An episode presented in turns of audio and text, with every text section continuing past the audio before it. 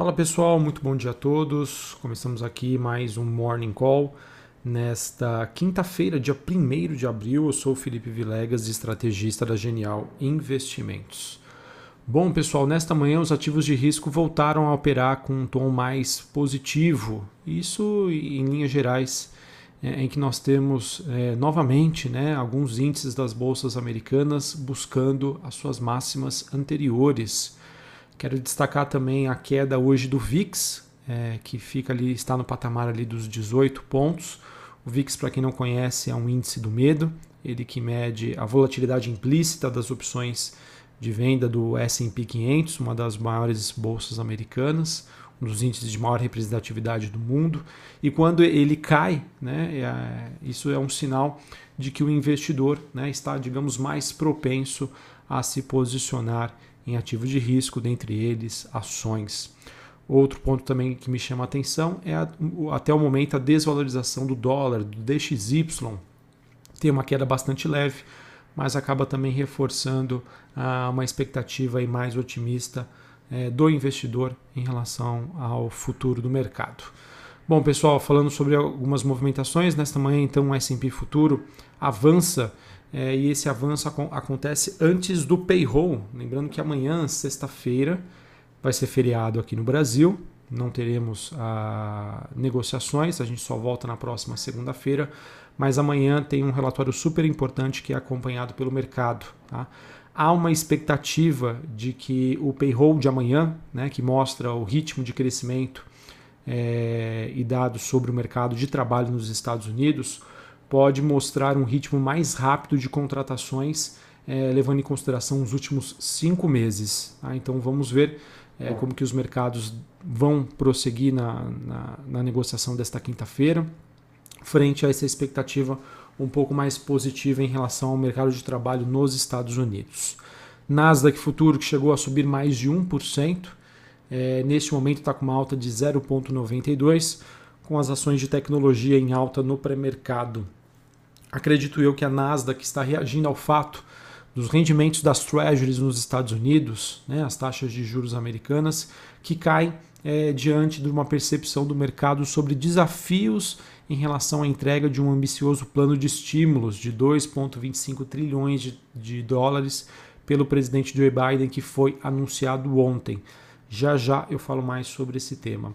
E nós temos o Stocks 600, né, que é um índice que compila as ações europeias, ele que está caminhando para sua mais longa sequência de ganhos semanais em 2021. Uh, sobre commodities, a gente tem o petróleo subindo acima dos 60 dólares o barril antes da reunião da OPEP, prevista para acontecer hoje, em que os aliados devem debater uma, uma ampliação aí dos cortes de produção. Segundo a Reuters, né, há duas possibilidades de discussão pela cúpula da OPEP desta quinta-feira. Uma inclui uma extensão dos atuais cortes de produção de petróleo e uma outra né, é, questiona um, um, gradual aumento de oferta, um gradual aumento de produção. E esse eventual acréscimo não seria maior do que 500 mil barris por dia. Tá? Então acredito que o petróleo possa ficar bastante volátil nesta quinta-feira até a definição sobre o que vai ser decidido por essa reunião da OPEP+.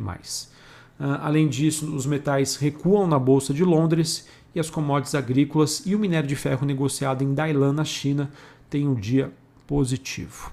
Bom, como já dito anteriormente, um dos destaques do noticiário que eu queria trazer aqui para vocês é sobre uh, o fato de que o presidente americano ontem divulgou uh, um pacote fiscal, dessa vez voltado para a infraestrutura lá nos Estados Unidos serão 2,25 trilhões de dólares e que futuramente serão financiados através de um, de um aumento de impostos é, para o setor corporativo. É, o que temos até o momento, pessoal, é que, é, embora né, esse pacote enfrente no Congresso uma oposição republicana, também acabou levando alguns questionamentos sobre o quanto pode ser realmente entregue em relação a esse novo pacote nos Estados Unidos e essa percepção já está sendo refletida né, nos movimentos das treasuries hoje, como dito anteriormente. Tá? Vamos acompanhar, acho que é um tema ainda bastante complexo é, e que deve é, perdurar aí por um, um tempo considerável, até que o mercado consiga ter uma percepção se ele realmente tem chances de ir para frente ou se ele será aprovado parcialmente. Tá? É... Bom, pessoal, é, sobre o pacote em si, levando em consideração que o mesmo futuramente seja aprovado, é, é importante dizer que nem tudo que é positivo para o crescimento da economia será positivo para os mercados. Eu acho que é importante a gente ter é, bem fundamentado esse conceito. Por quê? A impressão que eu tenho é que para o mercado, quanto mais o Fed, o Banco Central Americano, quanto mais o governo americano sinaliza que irá, digamos, imprimir dinheiro, né, adotar políticas é, monetárias e fiscais expansionistas, maior será a percepção do mercado sobre uma volta de políticas monetárias e fiscais mais restritivas. Tá? É, é interessante a, a gente acompanhar como está esse dilema para os investidores, né? Porque ao mesmo tempo que tudo que está sendo cogitado agora é positivo para o crescimento econômico, é, quanto maior este estímulo na percepção do mercado, mais cedo ele vai ter que antecipar o retorno né, para políticas monetárias mais e fiscais mais restritivas, que podem se traduzir no aumento da taxa de juros antes do que, do que é precificado hoje pelo mercado e também no aumento de impostos. E esse tipo, né, pessoal, de proposta, é, ela, ela, eu acredito eu que a curto prazo ela tende a seguir as tendências mais recentes que nós temos na bolsa, né, o mercado é, cada vez mais apostando em setores cíclicos que ganha valor é, em maior tração do que as empresas de crescimento barra tecnologia, tá? já que esse último, né, tecnologia, é influenciado por uma abertura da taxa de juros. De maneira resumida, pessoal, acho que o mercado então deve oscilar ao longo de 2021 entre dois cenários. O primeiro, né, em que nós temos aí a abertura da taxa de juros sendo justificada por uma expectativa de crescimento econômico. E a segunda, em que essa abertura dessa taxa de juros é justificada por uma expectativa de inflação mais alta e que, e que por consequência poderia trazer aí uma mudança nas políticas de estímulos que são adotadas hoje.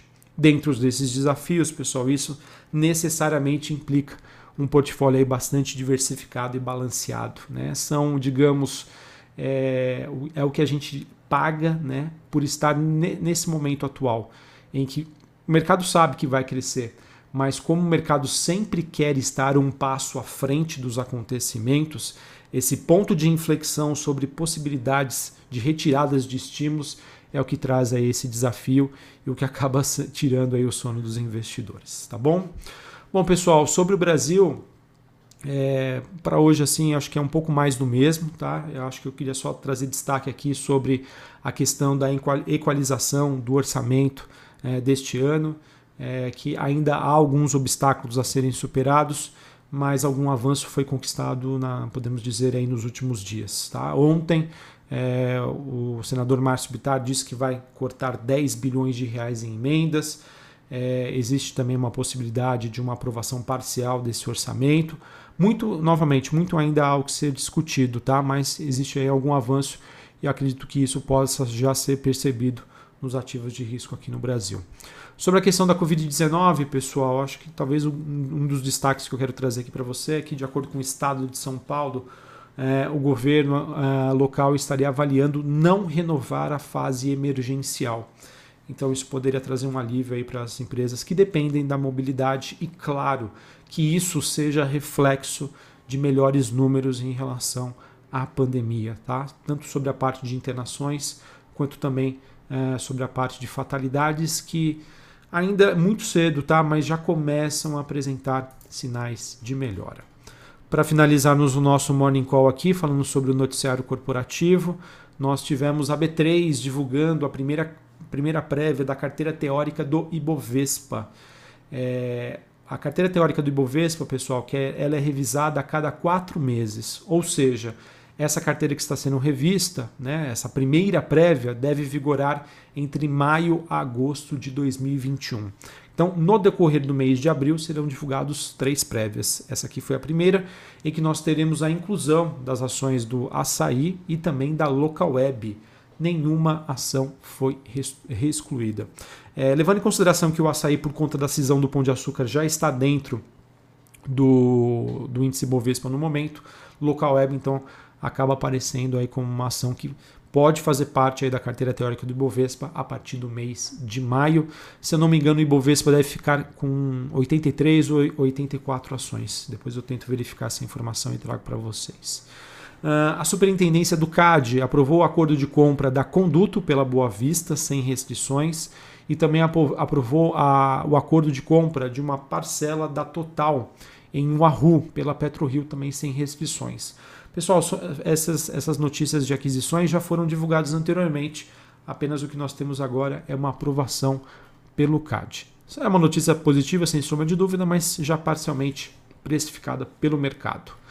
Uh, e nós tivemos a Cielo concluindo a transação por meio da qual ela realizou uma sessão, é uma, a sessão a Elo Serviços é, por 380 milhões de reais de todos os serviços relativos à plataforma de processamento e também autorizador de transações desenvolvidas pela Cielo para bandeira, bandeira Elo. Tá? Novamente, é, acho que isso não é uma novidade para o mercado, apenas a conclusão aí do fato, mas que pode aí contribuir para um viés um pouquinho mais positivo em relação à Cielo. Beleza, pessoal? Então é isso, é isso que nós temos para essa quinta-feira, dia 1 de abril. Só reforçando aqui mais uma vez, amanhã, sexta-feira, sexta-feira santa aqui no Brasil, não teremos pregão. Pregão volta na próxima segunda-feira, dia 5. Dia 5 de abril, é isso aí. Hoje é um dia bem mais otimista, tá? Para os ativos de riscos, as bolsas subindo, VIX caindo, dólar, o DXY caindo também. É, enfim, acho que um dia bastante propenso aí para que a gente também consiga é, ter uma recuperação da nossa bolsa, que ontem acabou fechando com uma leve baixa. Um abraço a todos, uma ótima quinta-feira, um bom feriado a todos, bom descanso e até mais. Valeu!